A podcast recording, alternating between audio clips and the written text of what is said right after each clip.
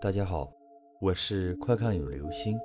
今天的故事叫做《车祸》。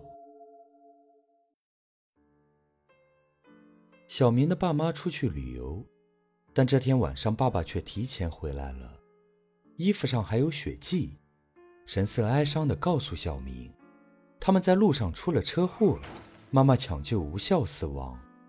爸爸回来接小明去看他妈妈的遗体。小明最爱的妈妈去世了，一时间无法接受，将自己锁在卧室房间里大哭起来。这时，他收到了一条微信消息，点开一看，是妈妈发过来的。妈妈说，在路上时他们出了车祸，爸爸抢救无效死亡，让小明赶紧收拾东西来医院。小明呆住了，这时。屏幕暗了下来，透过手机屏幕的反光，他看见爸爸正站在他的身后。好了，这就是今天的故事，车祸。